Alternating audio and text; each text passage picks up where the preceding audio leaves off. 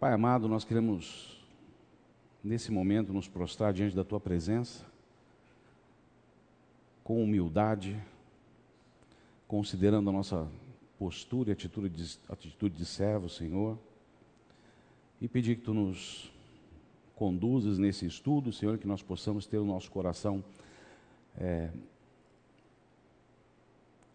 preenchido pela Tua palavra, Senhor. Nos nutre com a Tua palavra, nos dá a Tua, a tua orientação, que nós possamos, possamos, Senhor, extrair desse estudo o máximo possível daquilo que Tu gostarias que nós pudéssemos compreender. Eu te agradeço por tudo, em nome do Teu Filho amado Jesus. Amém. Senhores, eu tenho um baita de um desafio. Salmo 119 em uma aula. E, então, assim, eu não vou ter como ficar aqui falando, ah, me deram a aula, e eu vou ter que ir direto ao ponto, porque senão a gente não conclui isso. E eu criei uma, uma forma da gente poder fazer esse estudo e ter um melhor aproveitamento desse capítulo de Salmos, que é bárbaro, que é riquíssimo. Ricardo, que literatura que você utilizou? Depois, se vocês quiserem, vocês fotografam aqui. Olha, tem o do livro do Carlos Oswaldo, tem esse comentário bíblico aqui do Matthew, tem, tem um comentário só de Salmos do Derek Kirchner. E se você quiser, é, na internet, vai no Google, tem um pouquinho de paciência, coloca lá estudo de Salmos, você vai encontrar a tese de mestrado do nosso pastor do Fernando Leite. E ali também você vai ter muita informação, tá? A minha proposta é tentar aproveitar o máximo da mensagem de Salmo 119. Eu vou, eu vou iniciar aqui de uma forma que no início você vai falar assim: aonde você está indo? É engraçado que eu mostrei esse material para a Laís ontem, né? Falei, ó, acabei a aula, né? Porque eu vou montando passo a passo, vou fazendo. Falei, ó, acabei a aula, dei uma olhada. Aí quando eu mostrei o primeiro slide, ela falou assim, mas viu, não é Salmos. Então calma, vamos ter um pouquinho de paciência. Então eu queria que em primeiro lugar vocês abrissem em Atos 13, 22.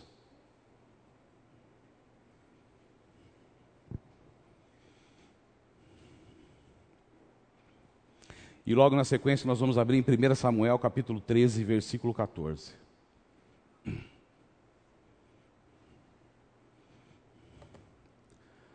Senhores, Esqueçam tudo agora, desliga do, do, da, da semana que vem aí, do problema de hoje, do almoço. Vamos focar nesse estudo aqui para ter o maior aproveitamento possível. Tá? Atos 13, 22. Depois de rejeitar Saul, levantou-lhes Davi como rei, sobre quem testemunhou. Encontrei Davi, filho de Jessé, homem segundo o meu coração. Ele fará tudo o que for da minha vontade.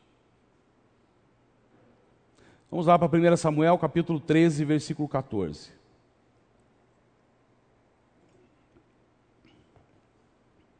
Da mesma forma, nós lemos o seguinte: Samuel falando para Saul, né? Mas agora o seu reinado não permanecerá. O Senhor procurou um homem segundo o seu coração e designou líder de seu povo, pois você não obedeceu ao mandamento do Senhor. Quem é o personagem aqui que está recebendo essa referência privilegiada? Você tem noção do que a gente está lendo aqui? Existem alguns estudos que eu, que eu fiz e, e, e lendo a, a palavra de Deus, nós podemos ver a história de personagens, de homens, que eu olho ali e falo assim: esse eu não quero ser de jeito nenhum. Saul é um exemplo. Eu morro de medo de ter um coração, uma atitude semelhante a Saul. Mas existem personagens na Bíblia como Jó, Daniel, Abraão, Davi, que eu olho e falo assim: que inveja. Que inveja. Então eu volto uma pergunta para vocês. Nos dois versículos nós temos a seguinte citação: Davi é considerado um homem segundo o coração de Deus. O que, que é um homem segundo o coração de Deus? Fala para mim.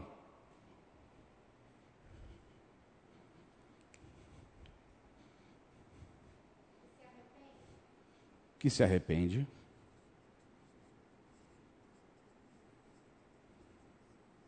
Que mais? Que louva. Que mais? Quem falou? Íntegro.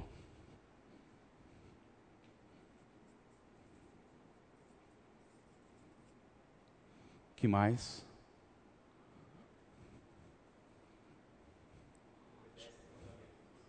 Obedece.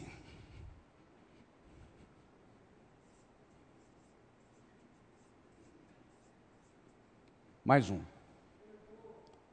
Que perdoa.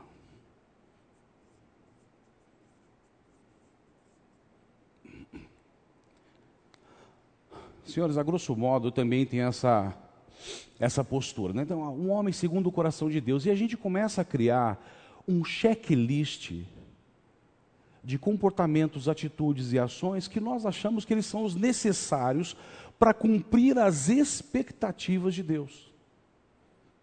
E veja, se arrepende, checklist. Eu posso acordar todo dia, me arrepender dos meus pecados, cumprir meu papel. Alguém que tem uma postura contínua de louvor, de adoração. Opa, sou cristão, né? Quero ser o meu melhor. E a gente olha segundo a nossa forma de pensar. Opa, checklist. Fui domingo na igreja. O louvor estava excelente. Louvei o Senhor. Estou bem na fita. Íntegro. Olha, eu vou buscar andar de uma forma coerente, integridade, checklist.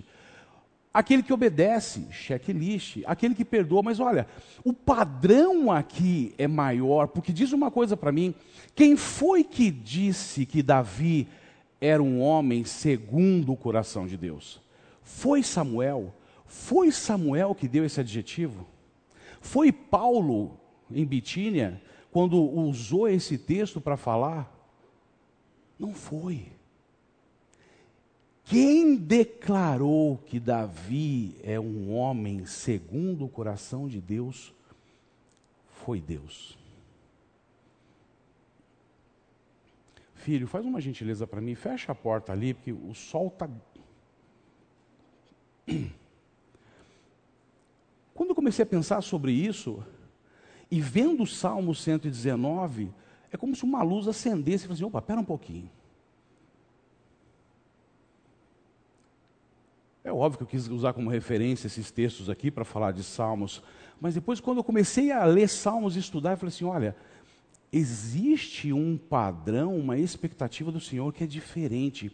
E o que eu quero que você acompanhe comigo no estudo de hoje é que eu não tenho dúvida que Salmo 119 nos dá uma fotografia, uma pintura vívida daquilo que é e como é ser um homem segundo o coração de Deus. Salmo 119 não fala só disso, nós vamos chegar daqui a pouco a, a falar um pouco mais sobre isso.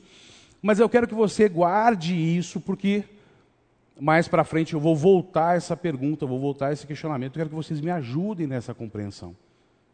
Mas a forma como aquele salmista se comporta, como ele leva a vida, como ele vive, me chamou demais a atenção. E são coisas que fazem parte também do checklist, mas tem coisas ali que eu acho que nós não nos damos conta. De que nós não nos preocupamos e não faz parte do nosso checklist. Às vezes a questão é a gente sair fora da caixinha.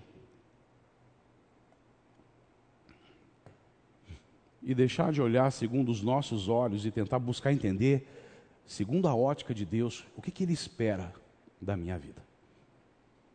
E é óbvio, escolhi isso aqui, Davi, por quê? Quem escreveu o Salmo 119? Quem escreveu o Salmo 119? Eu fiz a mesma pergunta e eu falei assim: Davi. Gostaria que fosse, que ajudaria demais o meu texto aqui. O problema é o seguinte: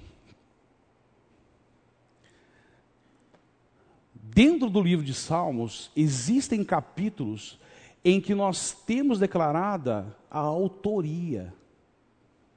Então eu trouxe aqui para vocês. Ó, nós temos Davi, escreveu alguns salmos, está ali os, cap os, os capítulos. Asaf, os descendentes de Corá, Moisés. Isso aqui está atrapalhando alguém para enxergar ali, tá? Tá, né? Está para ver?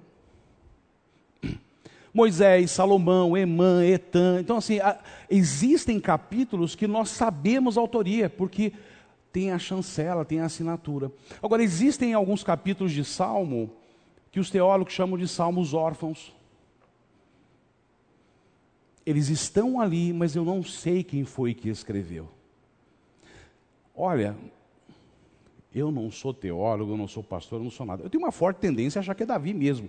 E alguns dos livros falam que eles acham que é Davi pela estrutura, pelo formato, pela maneira como ele escreve. Ele traz ali situações que você enxerga os momentos de conflito de Davi. Tem ali alguns, alguns versículos que, quando você lê, é como se você enxergasse o momento que ele recebe a misericórdia, a graça de Deus e a bondade dele, ele se arrepende a forma como ele clama pelo Senhor, a forma como ele demonstra o amor que ele tem pelos mandamentos, os preceitos. Então, assim, me faz também achar que é Davi. Mas também, se eu olhar com outros olhos, tem alguns versículos que me parece que é Salomão que está escrevendo. Mais para frente a gente vai ver um, um, caso bem específico, Provérbios capítulo 30, quando ele fala, Salomão pede que Deus não lhe dê nem nada a mais do que ele precisa, para que ele não se esqueça do Senhor, e nem tão pouco que ele corra o risco de pecar contra Deus. E em Salmo 119, nós vamos ver que o saltério, que o salmista tem uma petição semelhante a essa, ele também pede isso, ele clama por isso. E aí alguns teólogos falam que Salmo 119 poderia ter sido escrito por Esdras no período da construção do, do templo, da reconstrução do templo. E outros falam que poderia ser Jeremias. Eu não entrei muito nesse assunto, mesmo porque não é o foco do nosso estudo, tá? Mas se alguém um dia perguntar para você, ah, quem escreveu o Salmo 119 foi Davi? Nós não sabemos. Esse capítulo faz parte de uma série de outros capítulos ali que nós não temos como testificar quem foi o autor. Tá? Vamos para a estrutura então de Salmo 119. Eu preciso passar isso aqui para te dar mais uma mensagem, depois a gente vai aprofundar no nosso estudo. Salmo 119, ele é um acróstico. São 176 versículos divididos em 22 estrofes, com oito versículos cada estrofe. Se você pegar o teu aplicativo aí do celular, não vai aparecer. Mas se você está com uma Bíblia, em algumas versões você tem lá, a cada oito versículos, uma letra do alfabeto hebraico. Então você tem lá Aleph, Gimel, Dalet, Het e assim por diante. Então, na realidade, cada estrofe está relacionada à letra do alfabeto hebraico. Mais precisamente, eu não sei se dá para você enxergar, mas os primeiros oito versículos. Perceba, e veja, hebraico, a gente lê da direita para a esquerda. Então, os, todos esses versículos, a primeira palavra sempre terá como primeira letra a letra do alfabeto Aleph. E isso segue a cada oito versículos. Então, assim, a próxima sequência. Todas as palavras começam com a letra do alfabeto hebraico Bet. E isso procede. Então nós temos lá Gimel, Dalet, Re, Vav, Zain, Shet, Tet, Yod. Lembra quando Jesus fala que até mesmo a menor das, das letras vai ser cumprida, é o Yod. Perceba que aqui também, nesses oito versículos, todas as palavras começam com o Yod. E assim por diante. Kaf, Lamed, Men, Nun, Samek, Ain, Fe, Tzad, Kof, Resh, Shin e Tav. Se está certa a pronúncia, eu não sei, eu não sei hebraico.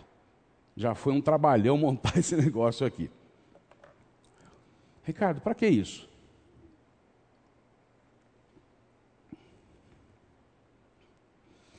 Qual o objetivo do salmista em fazer isso?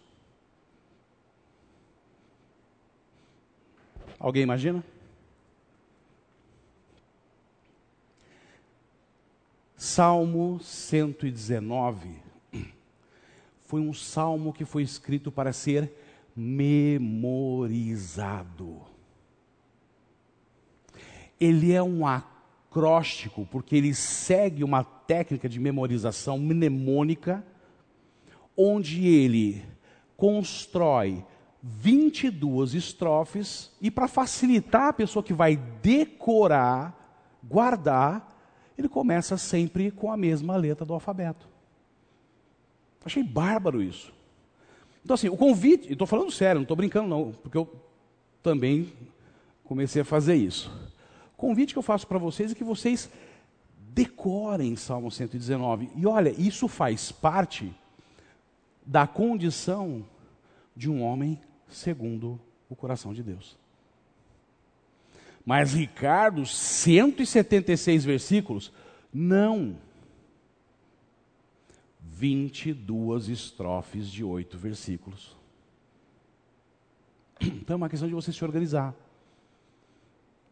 Hoje, mais para frente, nós depois vamos estudar estrofe por estrofe. Não dá para a gente trabalhar com todas as 22 estrofes. Vocês vão ter trabalhinho de casa, vocês vão entender qual, é a dinâmica que dá para ser feito. Também é um outro trabalho que você pode fazer, tá? Mas veja, uma forma de decorar. Faz um card. Escreve os, primeiro, os primeiros oito versículos, porque a cada oito versículos também há uma intenção de mensagem. A cada oito versículos você pode criar um título. Não o meu título ou o que está na literatura, crie o teu.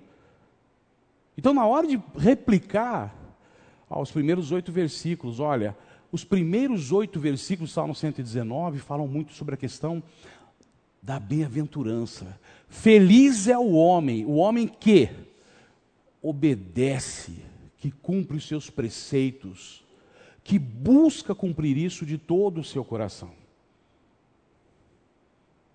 Salmo 119, 4 diz: Tu mesmo foste quem promulgou a tua, a tua lei e os teus estatutos, para que fossem obedecidos fielmente.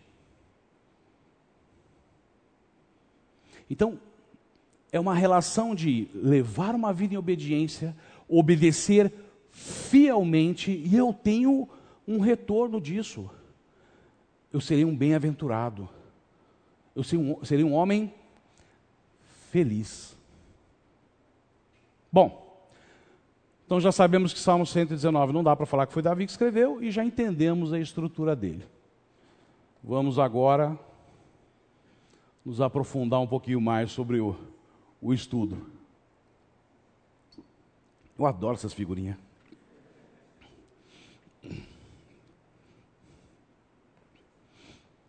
Vamos começar. Começou agora a aula.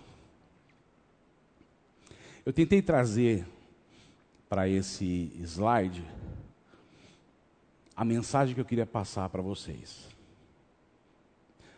Do que fala Salmo 119? Nós temos três pontos importantes. Salmo 119, em primeiro lugar, fala sobre Deus. Fala sobre o caráter de Deus.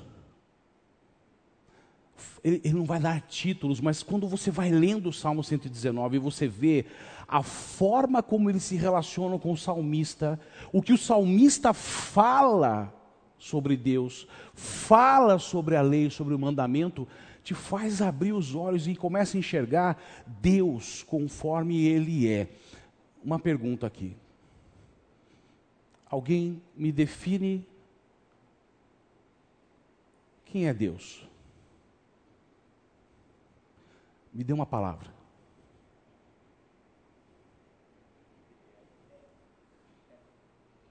Ele é.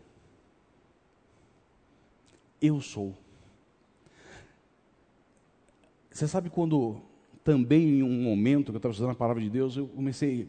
A, gente quer enaltecer, quer louvar e quer achar a melhor palavra para poder adorar e referenciar a Deus, né? Mas eu compreendi que qualquer palavra,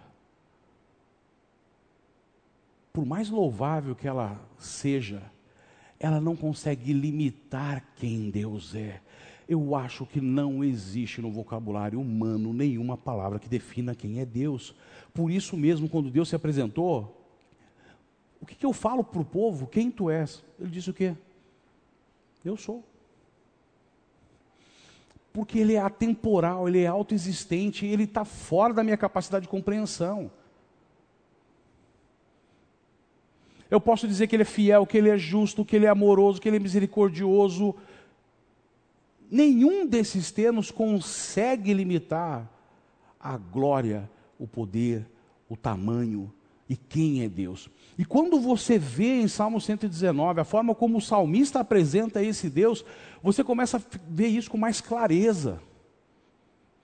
Não porque ele consegue realmente representar quem é Deus através do, do, dos escritos, mas ele traz a imagem de que esse Deus é tão verdadeiro, é tão grandioso, que eu posso dedicar a minha vida totalmente a Ele.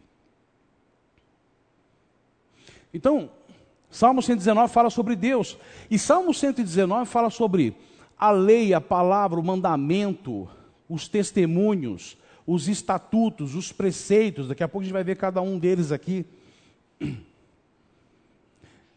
Eu vi uma literatura que falava o seguinte, que o salmista de Salmo 119 acaba sendo às vezes acusado que ele dá mais valor à palavra, mais valor ao mandamento do que Deus.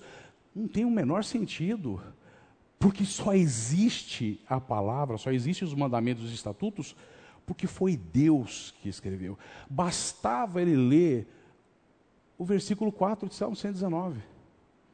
Quem é que chancelou? Quem é o legislador? Quem foi que escreveu o Salmo 119? Quem foi que, que, perdão, desculpa. Quem foi que escreveu os mandamentos? Quem foi que escreveu a lei? Foi Deus. É inquestionável. Então, Salmo 119 fala sobre Deus, fala sobre a lei, e aí fala sobre esse salmista, que a gente vai tentar entender o que de tão especial ele tem. E eu queria que a gente saísse da caixinha e deixasse de enxergar aquele checklist e começasse a ver na realidade o que é que Deus espera da minha vida e das nossas vidas.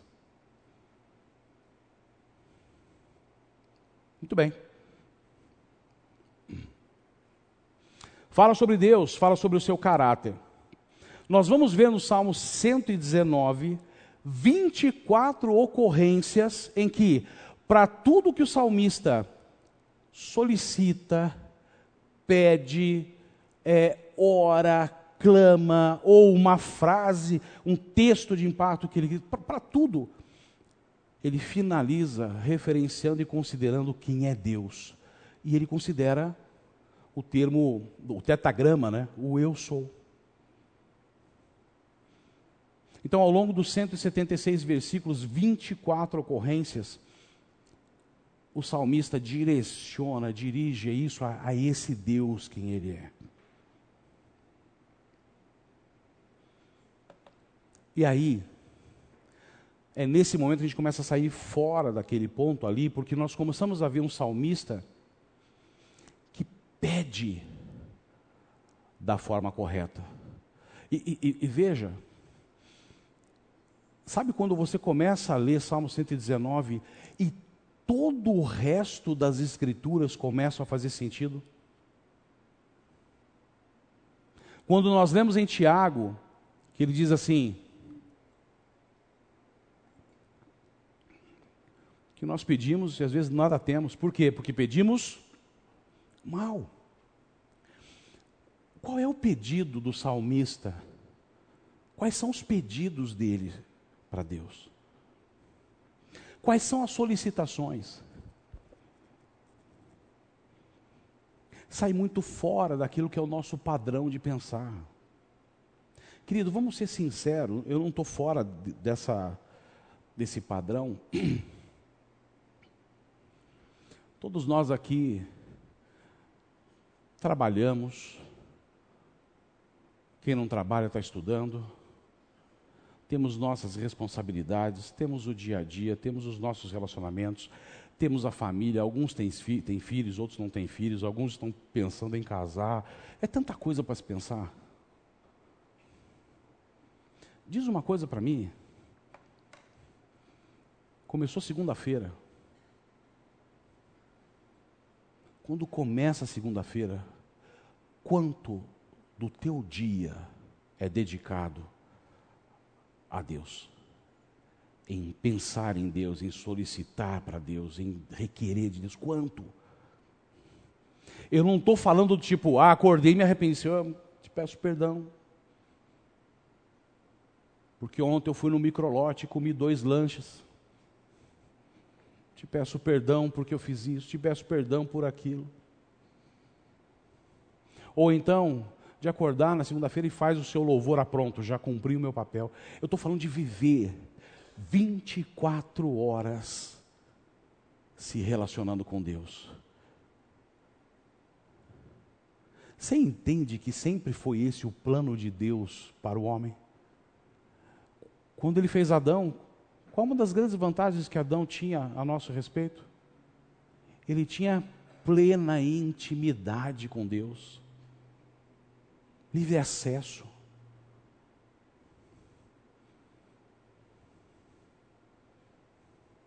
Faz parte do meu desejo respirar Deus, acordar com Deus, e em tudo, e não sou eu que estou falando, a palavra nos orienta em que tudo que nós devemos fazer, devemos fazer para o para o Senhor.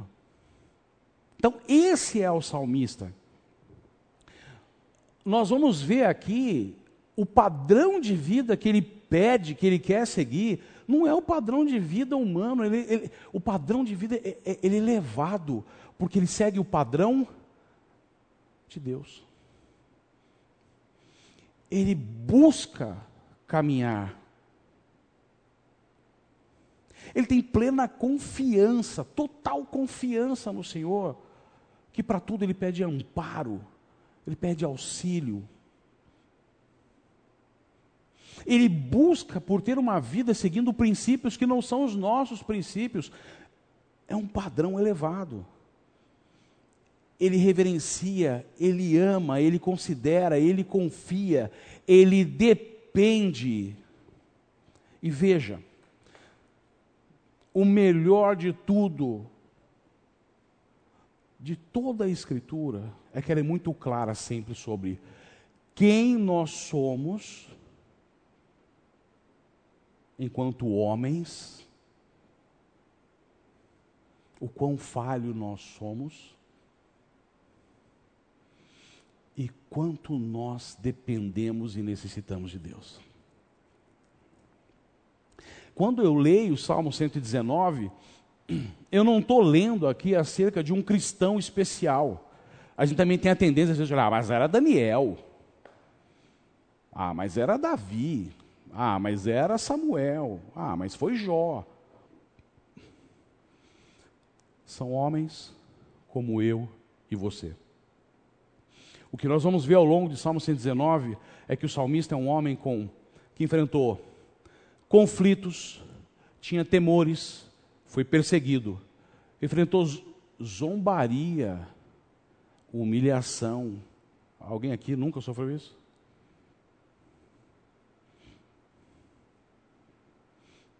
Esse salmista é o salmista que tem batalhas internas. Que quando ele fala, me remete lá a Romanos 7, quando Paulo fala, miserável homem que sou, quando ele considera o poder da lei da carne na vida dele. Olha, aquilo que eu tenho que fazer, eu não faço, mas aquilo que eu não quero, é isso que eu faço. Então, não é um ser humano especial, não é um cristão sobrenatural. Então é possível. Então é possível memorizar os 176 versículos, então é possível buscar esse padrão, mesmo que eu não consiga atingir plenamente, mas eu acho que quando a gente fala de um homem segundo o coração de Deus, esse desejo, essa intenção é o que fala mais alto. Porque naquele momento em que havia a escolha para um novo rei, é muito claro, olha as atitudes de Saul em várias situações, quando ele recebia uma ordem, ele tinha algo que ele tinha que seguir como um padrão, ele não fez, porque ele seguiu o seu coração, ele foi arrogante, ele foi orgulhoso. Para ele interessava mais a forma como ele era enxergado pelo exército, pelo seu povo, o status dele, e ele foi um homem escolhido segundo isso. Quando o povo falou, não, nós queremos um novo rei, queremos um novo rei, queremos um novo rei, Deus falou, então tá bom. Qual é a descrição de, de Saul? O mais alto, o mais bonito, né? Então, esse é um rei que foi escolhido segundo o olho humano, segundo o nosso padrão, segundo o destaque que eu dou para pessoas por aquilo que eu vejo exteriormente. E quando vem Davi, e Samuel fala assim: Mas esse, Senhor, pelo amor de Deus, olha, Gessé tem um monte de filho ali, é aquele? E a resposta de Deus é: você vê o exterior, mas eu vejo o interior. Porque esse é um homem segundo o meu, o meu coração. Isso é Salmo 119. Muito bem. Fala de um Deus que aí a gente começa a expandir um pouco mais. Ele é o criador. Você já teve algum momento de acontecer alguma coisa muito fora daquilo que você queria, você fica chateado, e aí você começa uma oração meio que argumentando contra Deus, como se você estivesse falando para ele assim: você não está percebendo, está errado isso. Eu preciso disso. E a hora que você começa, ou continua nessa oração, você começa a ver o quão. Eu não sei o termo que eu vou usar, mas. O quão fora você está. E aí começa a pensar: quem sou eu? Como é que eu posso questionar aquele que criou tudo? E quando eu falo em criar tudo, criou um universo que nós também não reconhecemos na sua plenitude dentro da sua perfeição. Mas mesmo assim, esse Deus que é tão grande, ele não é distante. Salmo 119 me traz essa visão e conforta o coração nosso e do salmista, porque esse Deus, ele é acessível. Aí agora, se você quiser manter em Salmo 119, a gente vai vendo os versículos aí, tá? Versículo 73. As tuas mãos me fizeram e me formaram. Dá-me entendimento para aprender os teus os teus mandamentos. Ele reconhece quem é Deus. Se eu sou, se eu existo, a minha existência é porque tu me formaste. Essa frase aqui te transporta para algum outro salmo? Pode falar. Salmo 139. Alguém lê para mim, por favor, os primeiros cinco versículos de Salmo 139. Depois, se você quiser, faça a leitura na íntegra dele.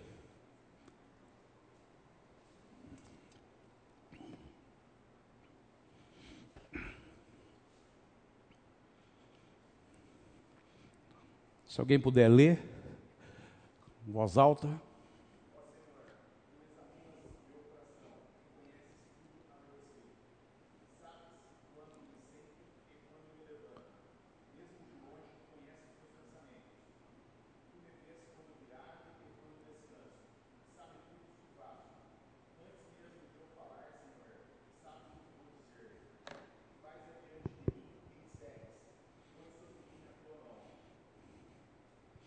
Querido, esse Deus, é o que o salmista está falando, tu me fizeste, tu me criaste.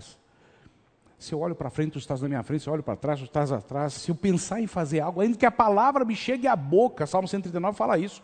Ainda que a palavra me chegue à boca, ela nem chegou ainda, e tu já sabes o que eu vou falar. Tu sabes o, o, o que é o meu procedimento ao dormir, ao deitar. Então, ele reconhece isso, isso deveria fazer parte da nossa vida para ser segundo o coração de Deus. Reconhecer. Provérbios 3,5 fala que nós temos que reconhecer Deus em todos os nossos caminhos e não me estribar no meu próprio entendimento. Eu tenho que reconhecer quem é esse Deus, que Ele é tudo, Ele sabe tudo, não há o que está oculto para Ele. Você pode querer pecar no teu quarto às escuras, Ele sabe. E é nesse conhecimento que Ele fala: dá-me entendimento para aprender os seus mandamentos. Lembra das solicitações do slide anterior?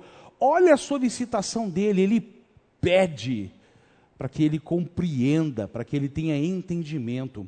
Versículo 90: A tua fidelidade é constante por todas as gerações. Lembra que eu falei que Salmo 119 fala sobre as, o caráter de Deus? Aqui eu vejo a imutabilidade. Eita, sinal. Só um pouquinho. É o sinal mesmo, né? Fala sobre a imutabilidade. Ah, mas o Deus do Novo Testamento é, parece que é meio diferente do Deus do Velho Testamento. Não é, é o mesmo Deus. Não pense assim. É o mesmo Deus. Ele é o mesmo de ontem, ele é o mesmo hoje e sempre será. Ele é imutável. E é este Deus que tem se, permane tem se mantido assim, imutável, fiel, constante, estável em todas as gerações. Então não adianta falar assim, ah, mas hoje a geração que nós vivemos é diferente.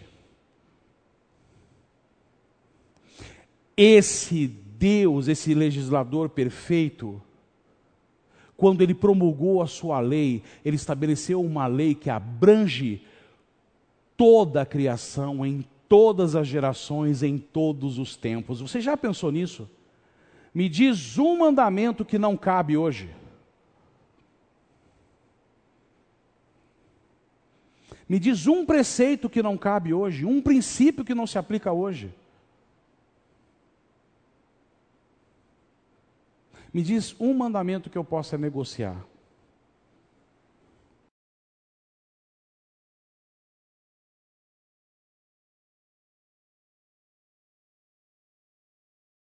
Salmo 119, versículo 2. Como são felizes os que obedecem os seus estatutos, de todo o coração o buscam. Isso te remete a algum versículo? Deuteronômio 6, 5, 6.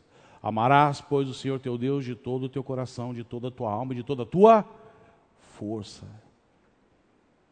E essas leis que te apresento hoje guardarás no teu coração. Então, você entende que o salmista não está fazendo nada que é novidade. Mas ele observa os princípios e as ordenanças da forma correta. O resultado é que ele é um homem que vai ser feliz. Entre, entenda, feliz não é prosperidade, não é andar com o carro do ano. Feliz é ter uma vida de estabilidade com o Senhor.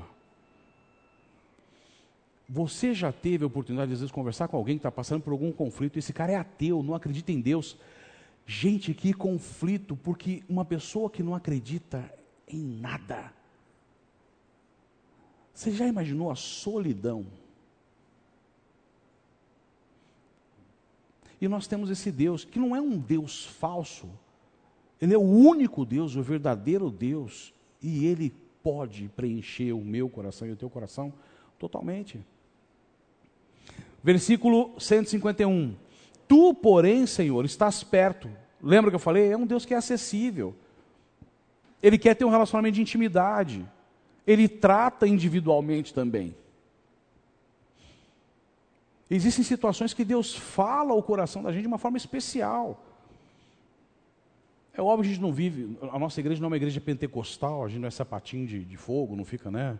Mas eu não duvido de experiências fantásticas. Olha, eu, eu me lembro de uma vez que foram duas semanas consecutivas, mas eu estava triste, mas triste, triste, triste.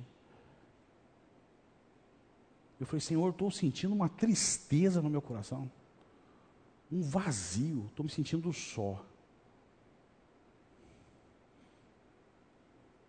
E aí naquele dia, o versículo que apareceu no meu YouVersion lá, era um versículo de Isaías, e a declaração era assim: que Deus me amava, bastou. Para você pode não ser nada, para mim naquele dia foi especial. Foi Deus virar para mim e falar assim: Eu te amo, calma.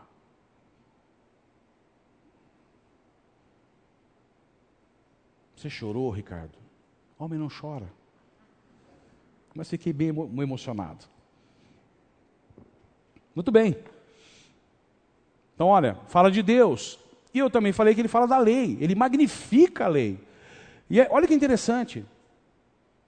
A lei é proclama, proclamada por quem? Por Deus, que é o soberano. A lei nos mostra qual é o seu caminho, e se eu sigo o caminho, eu vou poder usufruir da sua providência.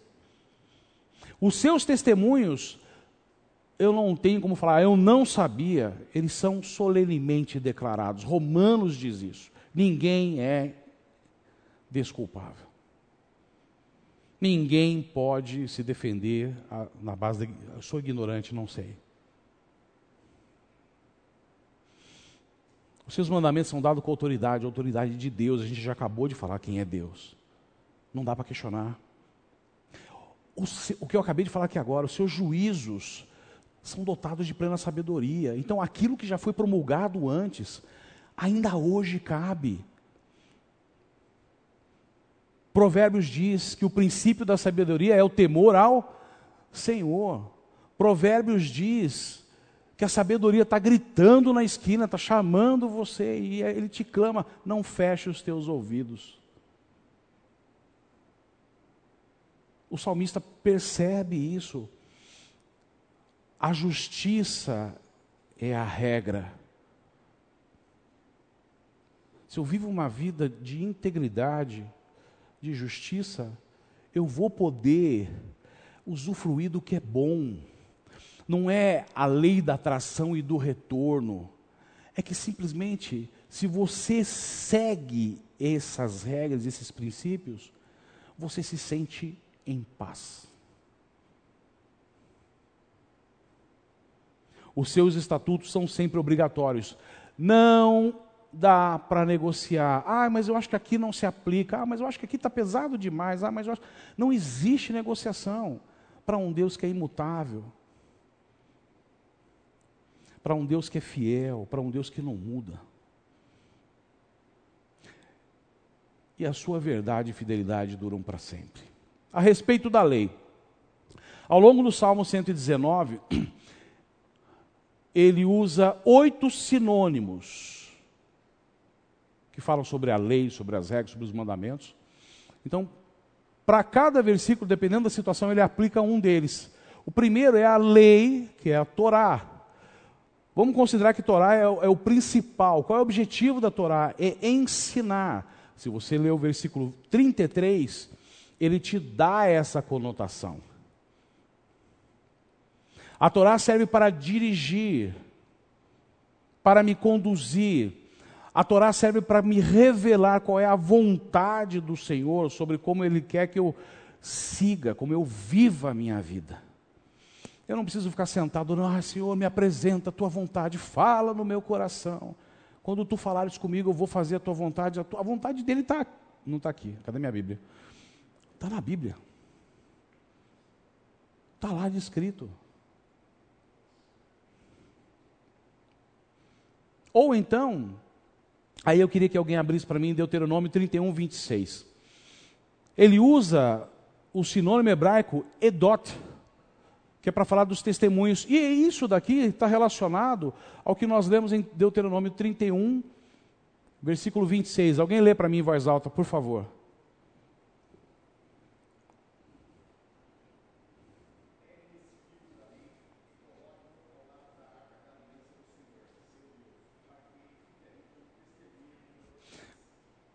Pede para.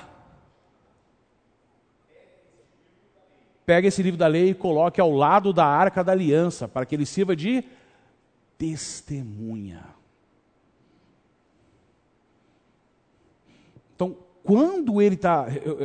Gente, procura. Você pode até buscar alguns vídeos no YouTube. Eu tentei buscar algumas pregações. Teve um que falou. É, um pastor que referiu aqui testemunho ao meu testemunho. Não é do meu testemunho que ele está falando, ele está falando da lei. Ele está falando da franqueza que o Senhor trata conosco. É isso. Ele está falando do padrão elevado do Senhor, que a gente acabou de falar agora há pouco. Ele está falando das advertências sinceras. O Senhor, o Senhor sempre foi claro. Lá em Deuteronômio, lá em Êxodo, assim, olha, eu estou te dando o caminho. Obedece. Se você obedecer, tem um monte de bênção. Mas se você não obedecer, o número de maldições é bem maior. E ele não é culpado. Porque a escolha é tua. É confiável. Salmo 119, versículo 24 fala: é para o nosso deleite, é para o nosso prazer. Ou então ele vai utilizar o sinônimo picudim, não sei se é assim que fala, tá? Se alguém sabe hebraico, mas para preceitos. Que são termos, são preceitos que é, é uma visão oficial para que eu possa investigar e tomar uma ação. Quantas vezes o Senhor orientou? Olha, se é alguma coisa que vocês não conseguem resolver, levem isso para os sacerdotes. Eles vão investigar, vão ver o preceito, vão tomar uma ação. Baseado num juízo correto é utilizado para aquele que é pastor, que vai conduzir o rebanho, que vai cuidar do rebanho. É utilizado para o termo de ser um cuidador. Decretos. O próprio termo decreto, eu não sei, para mim soa, já me dá essa conotação de força. Aquilo foi decretado. Quando ele usa esse termo, ele está trazendo a, nossa, a, a nossa mente a seguinte visão: essa lei tem força, essa lei é perpétua. Alguém lê para mim Isaías capítulo 30, versículo 8. Lê em voz alta, por gentileza.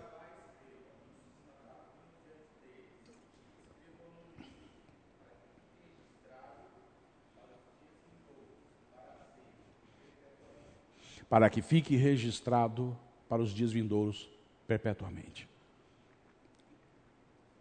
Em outras situações, ele usa misvot, mandamentos, e aí tem a condição de autoridade. De um Deus que é o perfeito legislador, ele tem o direito de dar as ordens. E nós temos o dever de obedecer. Próximo slide a gente vai trabalhar sobre isso. Juízos, mispatim, decisões oniscientes. Veja, pela onisciência de Deus, o conhecimento dele, tudo o que ele considerou como juízo se aplica em qualquer geração, a qualquer tempo. Coisas que foram promulgadas, direitos e deveres. Um dos direitos que nós temos é acesso ao reino. E uma vez que você tem direito e recebe isso daí, segundo a Deus e pela sua fidelidade, você não perde.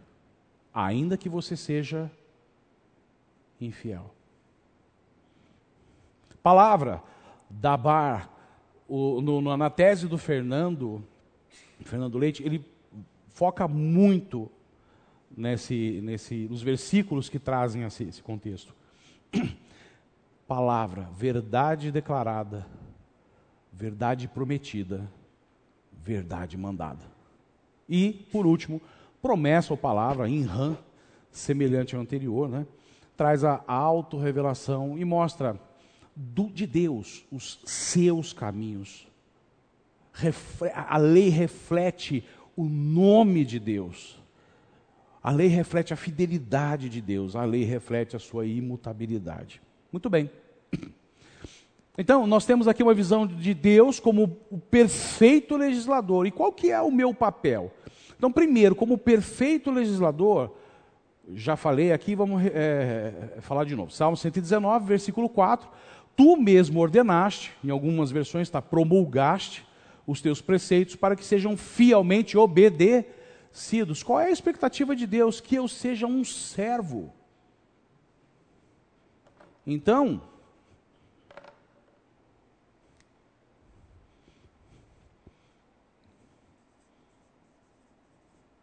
servo escravo. Aquele que não não opina, não questiona. Pensa na condição de escravo. Ah, vai lá e faz isso. Ah, eu não estou afim de fazer hoje. Ele tinha opção naquela época? Não tinha.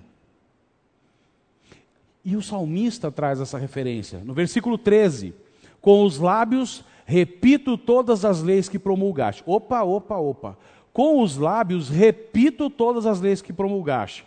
Como é que você repete alguma coisa? Para você repetir, você tem que ter conhecimento.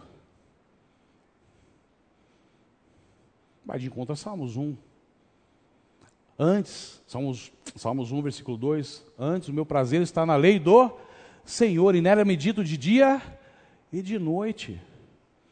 Se eu quero repetir os seus mandamentos com os meus lábios, eu tenho que estudar. Você está vendo a importância da palavra, da lei? Não é apenas ter e botar a Bíblia embaixo do braço, ou então passar a semana inteira no console do teu carro, ou no banco de trás tomando sol, chega no domingo já está com a capa meio empenada. Você entende que vai além, então, de quem se arrepende, de quem louva? Há um padrão de continuidade, de busca contínua. Há um comportamento de leitura, de estudo, de busca, de guardar se de reverenciar de tal forma que esse é o meu prazer, esse é meu deleite. Conforme as tuas, perdão, versículo 91. Conforme as tuas ordenanças, tudo permanece até hoje, pois tudo está a teu serviço. E o versículo 125. Olha a humildade do salmista. Sou teu servo. E olha o pedido dele, a gente estava até no intervalo, o, o Aniel, a gente estava conversando aqui. Olha o pedido. Dá-me discernimento para compreender os seus testemunhos. Nós vivemos uma época fantástica. Hoje nós temos a ação do Espírito Santo. Mas veja, eu posso apagar o Espírito Santo. Eu preciso instrumentalizar para que ele haja na minha vida. O Aniel trouxe um contexto que eu achei muito interessante. A ansiedade do salmista de poder ter esse acesso, me dá compreensão. Eu quero compreender, porque não adianta só ler a lei. Você pode ler a lei e não compreender. Já teve alguma um jogo, alguma regra que você leu e você fala assim, pode fazer isso ou não pode? Não há dúvida. Eu posso pedir isso para o Senhor. E nesse contexto, nessa atitude minha, nessa postura de ser servo, eu tenho benefícios de amar as Escrituras. E olha só que barato. Primeiro benefício, libertação. Aí você pode dizer para mim: ah, vai me libertar do pecado. Vai me trazer liberdade em todos os sentidos. Uma vida de paz. A liberdade de poder ter um pouco da segurança de que eu estou vivendo uma vida que agrada ao Senhor. Que nada mais me amarra, porque veja, ainda não chegamos nisso, mas ao longo do Salmo 119, ele traz, ele está passando por situações que ele está sendo zombado, tem os inimigos que o perseguem, tem os conflitos, tem as dificuldades, igual a mim, igual a você. Mas ele não fica nisso, porque a confiança dele está em Deus. É como se ele dissesse: Olha, Senhor, está aqui, ó. Isso aqui é secundário. Isso aqui está acontecendo. Mas eu sou um trator. Eu sigo adiante porque eu estou olhando para frente. O meu foco é quem tu és. Me traz luz.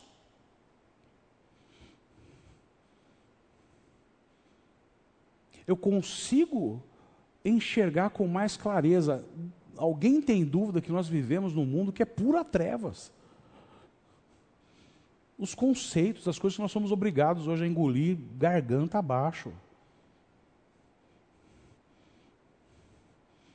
não é o tema da aula, mas, por exemplo, o homossexualismo virou moda.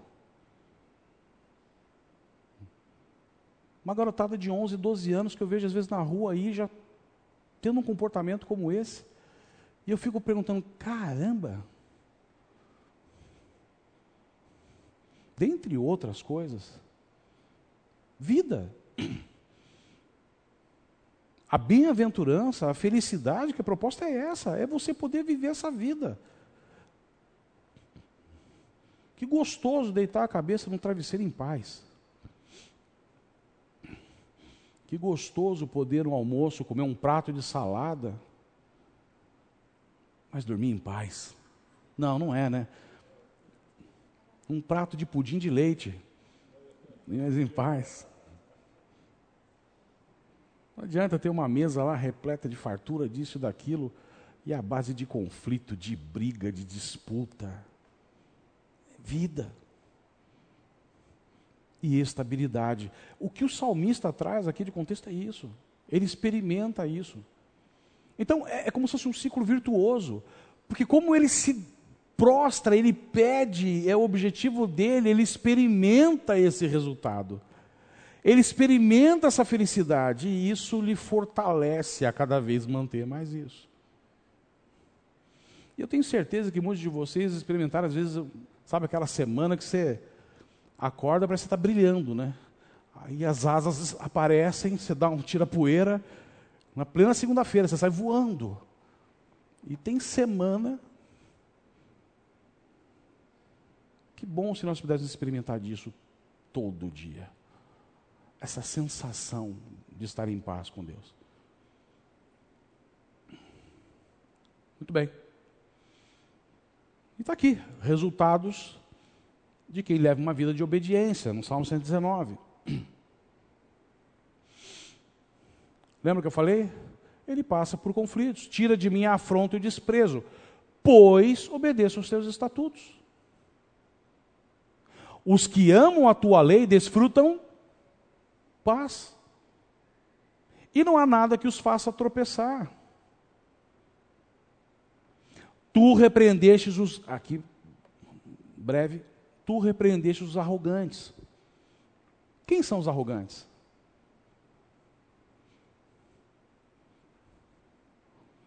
É o ímpio? Aqui não. Porque o ímpio,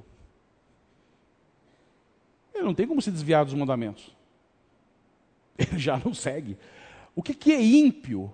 O ímpio é aquele que elimina Deus em todas as áreas e circunstâncias da sua vida. É por isso que muitas vezes Deus nos exorta a não agirmos com impiedade. E eu ajo com impiedade quando, para algumas decisões, eu tiro Deus do cenário e eu tomo a decisão por mim mesmo. Eu posso estar agindo como um ímpio. É que a gente pensa em impiedade, pensa em maldade, crueldade. Mas o ímpio é aquele que elimina Deus completamente de todas as circunstâncias, de todas as decisões, de toda a sua vida. E é por isso que ele age como ele age, ele segue o padrão do mundo. Então, esse arrogante é alguém que tem conhecimento, mas arrogante vem do latim arrogare, tomar para si, tomar como próprio. Então, ele, a verdade é dele, eu sei o que eu faço. Muito possivelmente o arrogante pode ser um orgulhoso.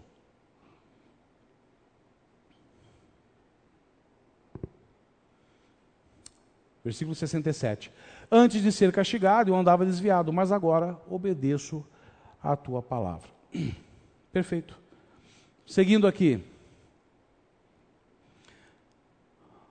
Uma condição que deve fazer diferença nas nossas vidas. Essa segurança da onisciência de Deus. Lembra de Salmo 139 que a gente leu há pouco? Salmo 119, 168. Obedeço a todos os teus preceitos e testemunhos, pois conheces todos os meus caminhos. Isso já me faz ter paz e tranquilidade, porque se Deus conhece todos os meus caminhos e não tem nada oculto a Ele, eu confio a minha vida plenamente. Porque além dele saber, ele sabe o que é melhor. E é por isso que no versículo 24 ele fala: Sim, os teus testemunhos são o meu prazer, eles são os meus conselheiros. Quero tomar uma decisão, as minhas escolhas são pautadas nos teus conselhos, nos teus mandamentos. Versículo 35: Dirige-me pelo caminho dos teus mandamentos. Ele pede, Senhor, dirige-me ele não está dizendo eu quero andar, eu vou andar. Ele está pedindo, Senhor, dirige-me, toma a frente. Dirige-me pelo caminho dos teus mandamentos, pois nele eu encontro satisfação, porque ele reconhece quem ele é. Para mim, o temor dele é de se desviar.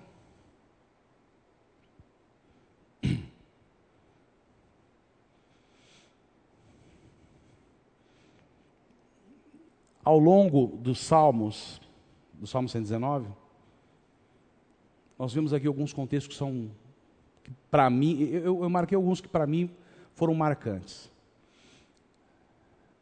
Isso aqui não é de nenhuma literatura. Foi o que, para mim, fez sentido. Então eu vejo um Deus auxiliador, eu vejo um Deus capacitador, eu de, vejo um Deus que tem total desejo em suprir aqueles que são piedosos. E é por isso que o salmista clama pela sua presença. Olha que interessante.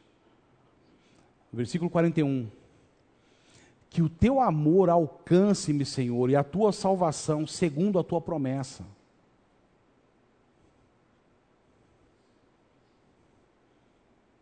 Que o teu amor me alcance.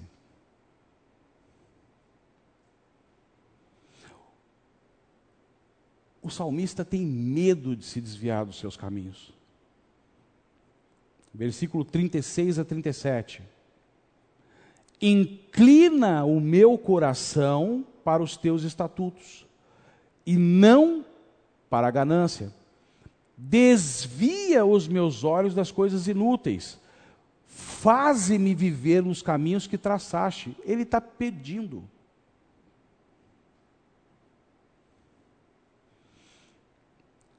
O salmista clama por entendimento, por compreensão. Versículos 27. Faze-me discernir o propósito dos teus preceitos.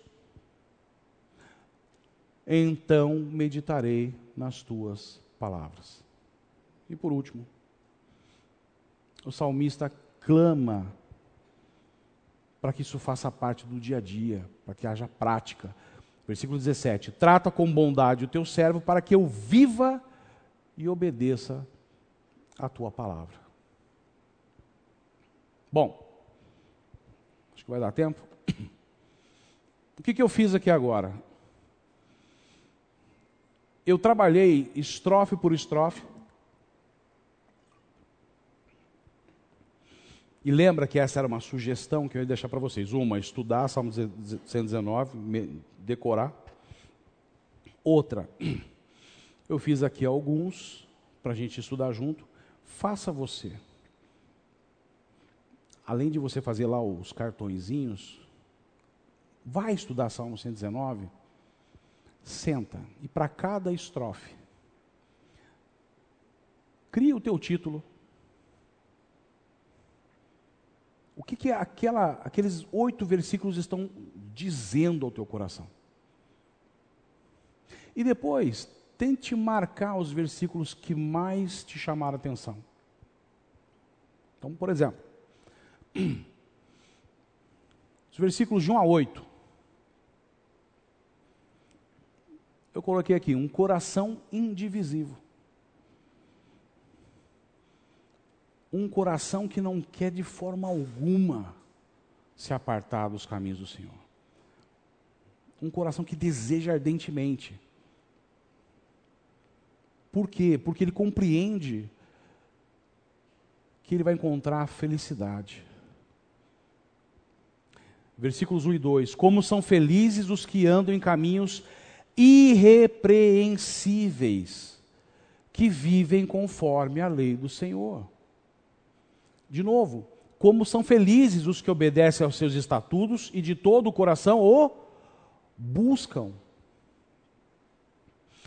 no início do estudo, o irmão ali falou assim sobre a questão da integridade. Jó foi considerado um homem. O que, que Deus falou sobre, sobre Jó? Que ele era um homem justo e íntegro. Deus falou que ele não tinha pecado? Não. Então, não estou me eximindo do fato de que nós vamos cair, nós vamos pecar.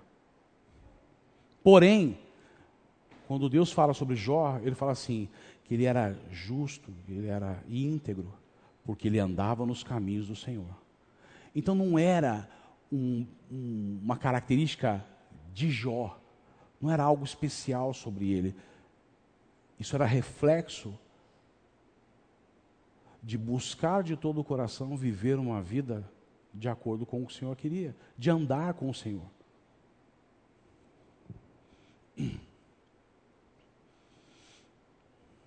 Desejo do cristão. Versículos 5, 6. Quem dera, quem dera, for, olha que interessante isso aqui, quem dera fossem firmados os meus caminhos na obediência. Puxa, que bom que os meus caminhos fossem firmados de tal maneira que eu não caísse mais, que eu não me desviasse mais.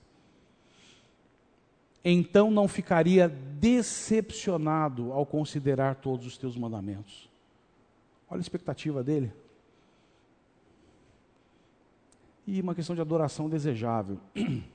Versículo 7. Eu te louvarei de coração sincero, quando aprender as tuas justas ordenanças. Na sequência, 9 a 16, eu coloquei o título de Tesouro Armazenado.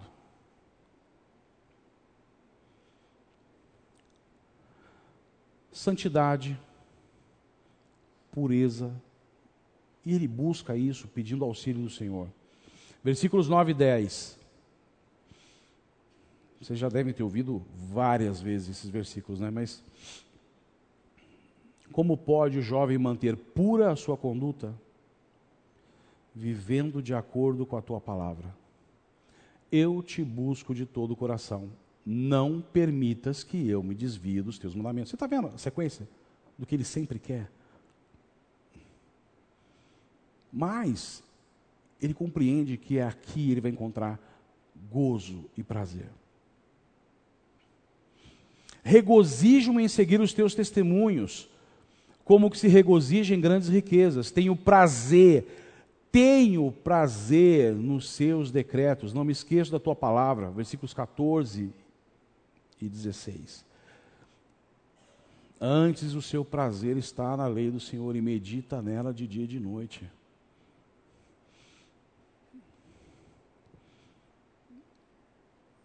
Você tem prazer na leitura da palavra? Você busca isso.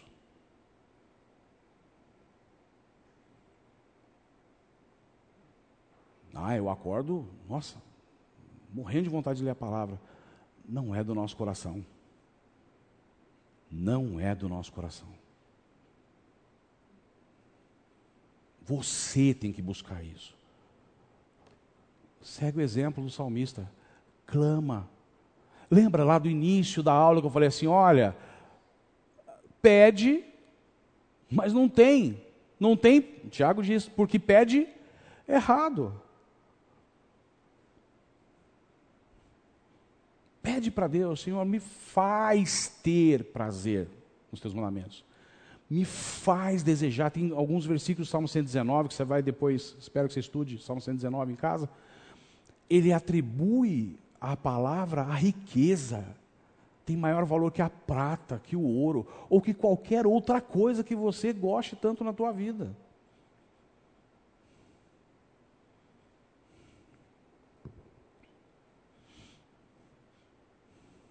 E olha, de novo, pede que Deus ensine, me ensina. Versículo 12: Bendito seja, Senhor, Ensina-me os teus decretos. Tesouro armazenado, ele encontra prazer, regozijo, satisfação. Que é maior riqueza que essa? Você pode ter tudo o que você quiser, mas se você não tiver um coração grato, feliz, em paz, satisfeito, do que que vale?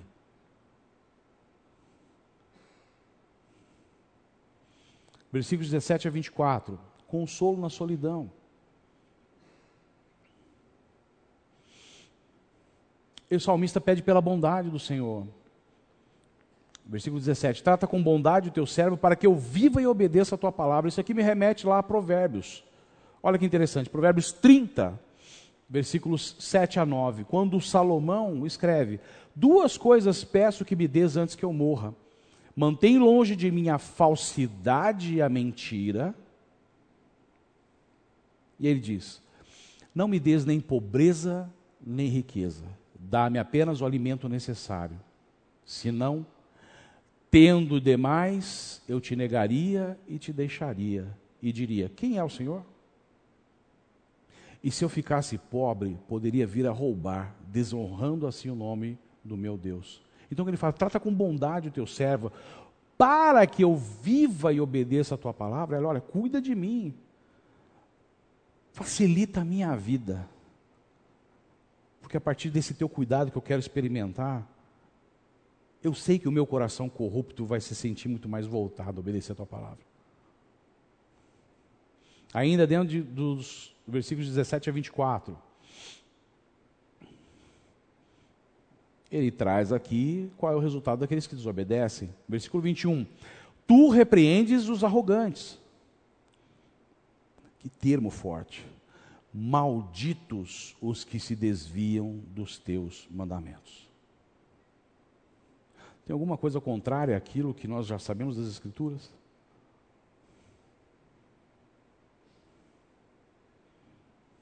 E arrogante, que eu tinha falado para vocês, tornar próprio. Agora, o interessante é que quando você pega o termo arrogante do hebraico, geralmente essa palavra é usada fazendo conexão com o pecado.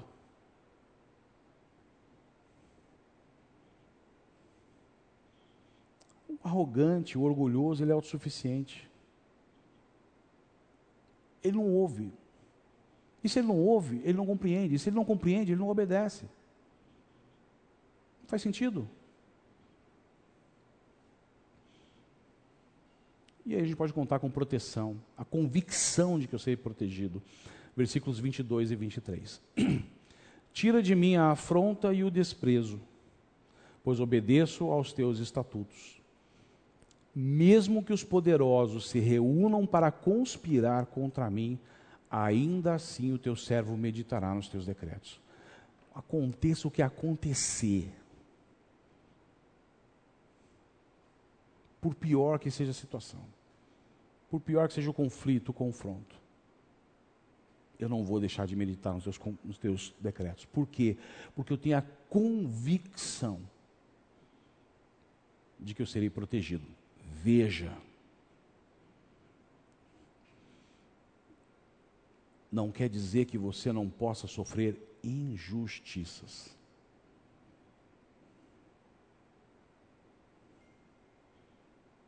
Mas é a convicção de que, independente do resultado, o que importa é o Senhor.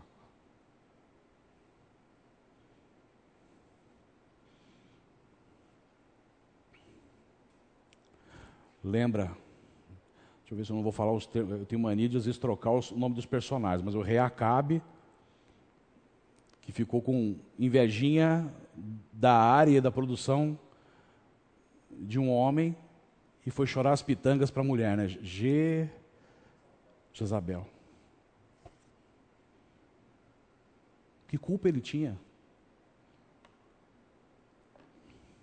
Mentiram, criaram uma situação, qual foi o resultado? Ele foi morto injustamente. Nossa, mas isso é injusto. Isso pode acontecer.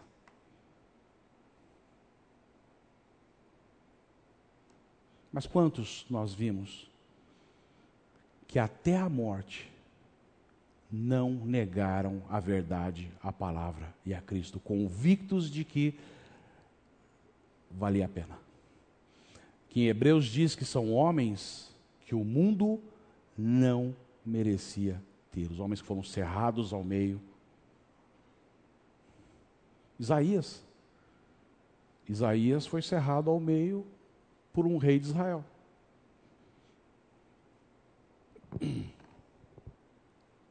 'Muito bem. 25 a 32. Vivifica-me. Está dando tempo, mas a gente já está finalizando. Atitude correta, humildade. Versículo 25. Agora estou prostrado no pó. Preserva a minha vida conforme a tua promessa. Sou teu servo e ele tem a certeza de que Deus ouve, Deus responde. Versículos 26 e 31. A ti relatei os meus caminhos e tu me respondeste. Ensina-me os teus decretos, apegam-me aos teus mandamentos, ó Senhor. Não permitas que eu fique decepcionado. Deus fortalece, e ele tem convicção disso. Versículo 28. A minha alma se consome de tristeza, fortalece-me conforme a tua palavra. Você pode estar triste. Você pode estar naquele momento que pode ser a pregação mais assertiva que você pode ter ouvido e parece que não te toca. Mas você pode pedir para Deus, fortalece-me. Versículos 33 a 40. Ensina-me. Um desejo sincero. Versículo 33. Ó Senhor Deus, ensina-me a entender as tuas leis, eu sempre as seguirei. Pedindo entendimento, versículo 34, dá-me entendimento para que eu possa guardar a tua palavra, a tua, a tua lei e cumpri-la de todo o coração. E 36, faze com que eu queira obedecer, faze com que eu queira obedecer aos teus ensinamentos ao invés de querer ajuntar riquezas.